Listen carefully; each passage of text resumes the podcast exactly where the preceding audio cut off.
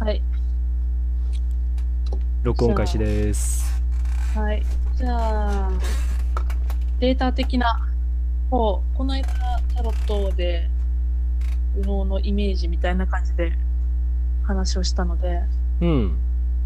えー今回は東洋戦術と数秘術を使って、まあ、先生を暴いていこうかなっていう流よっれでいきたいと思います。今日は真面目だね。 えー、だって、だから私、占いの時は真面目だから。了解です。はい。 えーっと、生年月日は言わない方がいいよね。うん、でもう生年月日はピロピロって入り入ることになっちゃうから。うん、オッケーオッケー。えーっとね、じゃあ、どうしようかな。どういう言い方でいこうか。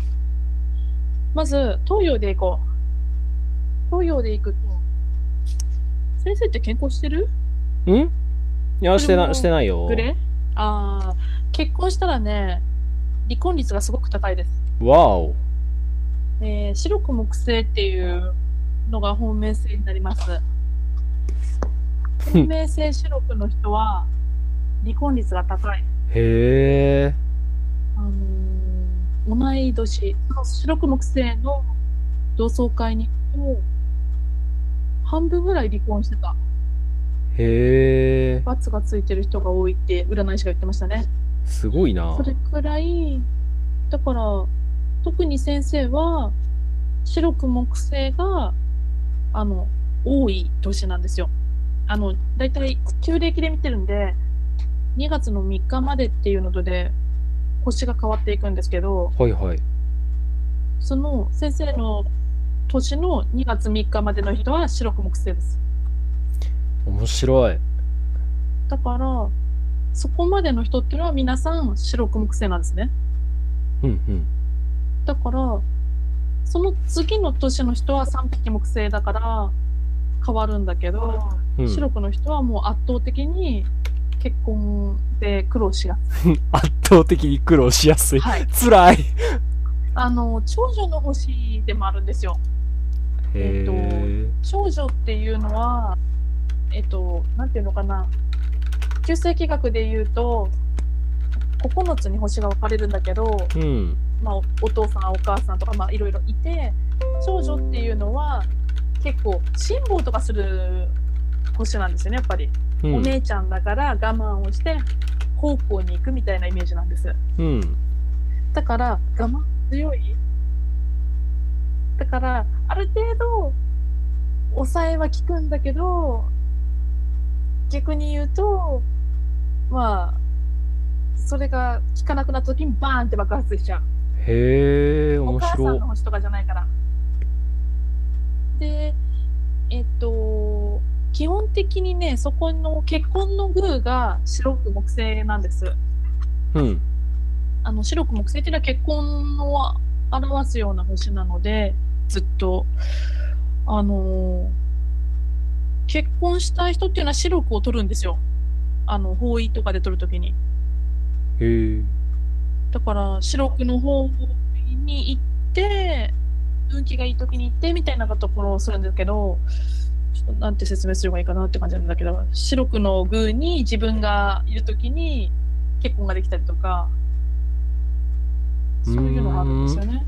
えじゃあうんこうどうしたら幸せな結婚ができるんですか 幸せな結婚えーっ、とね基本的に、うん会話のテンポがとかが合わない人と合わないんですよ。ははわそれはわかる。るなポンポンポンポンちゃんと話し話せるができ人がいい。だから自分のスピードをいちいち止められるとダメなの。なんでそこは考えた方がいいのとあと受け身になりがちなんですよね。 基基本的に相手から来てくれたらいいよなみたいな感じがあるあの結局なんていうのかなちょっとね根っこが恋愛に対して積極的にいかないんですよおおいざ恋愛となるとがっつりいけないっていうかあのちゃんとね相手をね見ようとする。うーん。それで探ってる間にチャンスがなくなっちゃったりするああ、なるほどね。っていうタイプなので、これいいかもって思ったら、ボンって押しちゃった方がいいですよ。なるほど。押して、ダメだった時に、やめればいい。うん切ねえ。 それくらい思った方がいいのと、あと、やっぱりね、社交性がすごく高い方なので、えー周りからね、遊んでるって思われやすい。ああ、ゆくは言われる言われる。そう。でも、根っこ真面目っていうのがね、気づかれないんですよ。で、気づかれるのも嫌なの、自分でも。なるほど。そう、自分を見抜かれたくない。だから、あえて、なんていうのかな、ゲールをかけるとか、そういう感じの方がいいから、なんか、頑張ってるよねとかって言われ言われると、なんか、いや、頑張ってねえし、みたいな。うん。ちょっとね、なっちゃうところがある。うーん。なんで、そういうところをうまくい合わせられる女子の方が向いてます。そういうこと。そういうこと。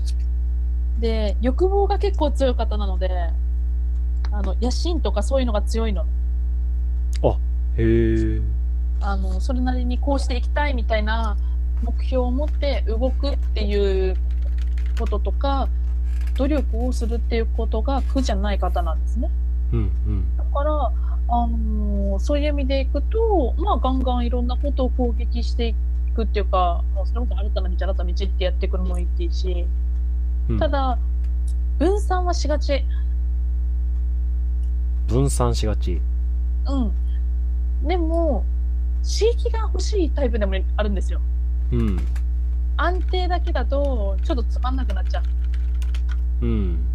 だから、うまいこと分散させるんだけど、エネルギーの重点はここみたいな感じで、こうなんか一つずつこうなって、成り上がっていく方がいいです。ああ、みんなそれ言うなうん。ちょっとね、やきを起こすところがあるんですよね。へえ。だから、そういうところ見てると、ちょ向上心と相まって、そのやけになった時に、もしかしたら全部なくしちゃう。うん。それはもったいない多分それくらいのレベルのことがなってればいいやっていう人もいるんですようーんそこで満足しちゃう。人もいるくらいなのに先生はそこで満足しない100を目指しちゃうからなんかやけになっちゃうんだよねうーん。でもそれくらいでもキープしていればそれなりにいけるのにっていうのをある時はなるほどなうん、だから、そういうところをね、補ってくれる人、かつ、根っこができたらポジティブな人がいい。はいはい。あの、そうね、何をやるとかって言っても、OK って、じゃあ私、じゃあここら辺にいればいいね、みたいな、程よい距離感じゃないけど、で、応援してくれる人うーん、なるほど。そういう女性が向いてますね。ほうほう。あとは、人に合わせようと思わない方がいいな。うーん。あんまりそれは良くない。あの、頑張る必要はなさそうですね。っていうのが、まあ、ざっくりと東洋戦術。うん。ネームとかは全く見てないけど。なるほどね面白い。基本的に、それはもう完全にデータです、これ。あ、データなん、統計学なんや。統計です。統計っていうか、その生年月日からも名盤っていうのを作るんだけど、それでその人がどういう運気を持ってるかっていうのが出てくる。うーん、怖なんか、やっぱ、ほぼほぼ当たってるって言ったら変やけど、それが生まれた時の先生の本質。うーん。だから、そこは基本的に簡単には変わらないです。でも逆にこの感じで言えば起業家としてはせ成功しやすいってこといけるいけるいける。おう嬉しいですね。そっちの星ですね、どっちかっていうと。だから、それこそ、なんか誰かを使うよりは、本当に個人事業主って感じ。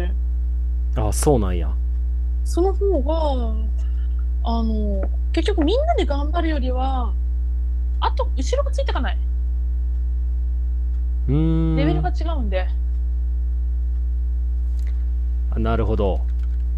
うん、だから、まあ、命運的に言うと今年は10月ぐらい新しく進めるんだったら、ほえー新しい仕事とか、なんか企画したい、あるんだったら10月です。う。10月。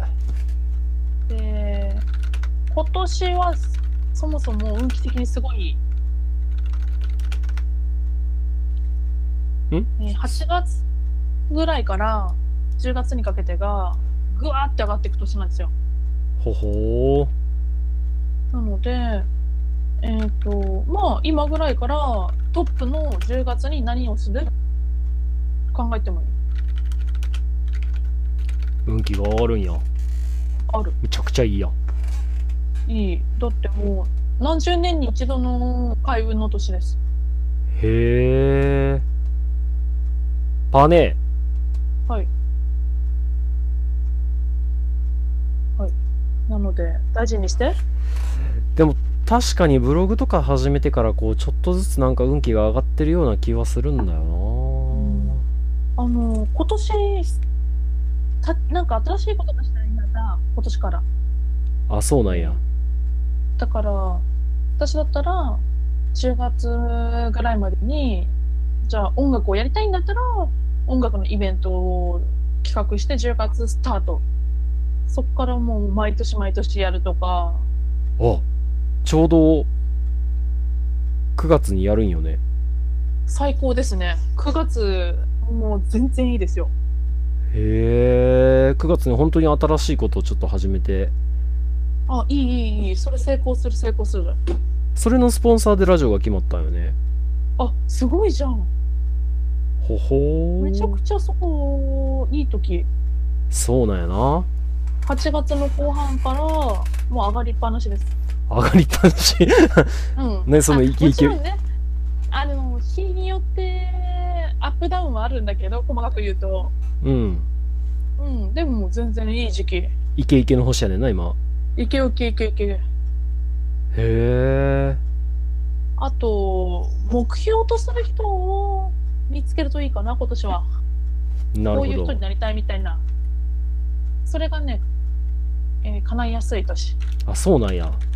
うんだからレベルの高い人でちょっと無理だろうって思うような人目標に掲げて動くといいですねなるほど。はいおこんな感じかお。な占い師っぽい。占い師や。そう、あと、あれだね。まあ、人の話を聞かないところ、あの、都合が悪い話、あるので、ほほー。聞き、あの、聞いてるんだけど聞きながらず、なるほど。耳が痛くて。っていうのがあるから、そこは、気をつけた方がいいね。話を聞女子く絶対文句言ねうん。で了解です。